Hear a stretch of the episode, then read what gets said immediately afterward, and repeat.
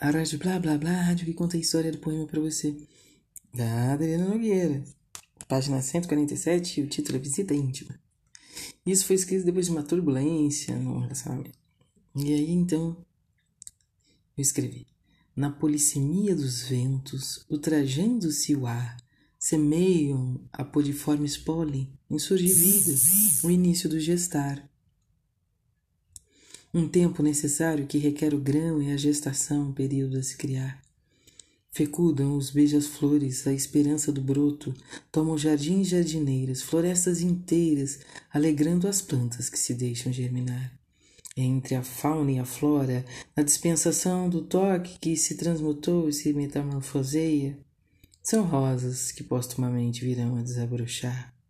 Há tempo para todas as coisas, inclusive de nascer, Há tempo de guerra e de paz, de rir e de chorar.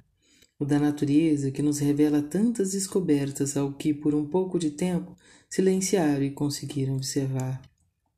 A pausa, um instante, distanciamento, uma reflexão, um pouco de tempo e de espera, necessário a esse espaço chamado vida em uma era onde a velocidade dos acontecimentos muito mais só nos aliena.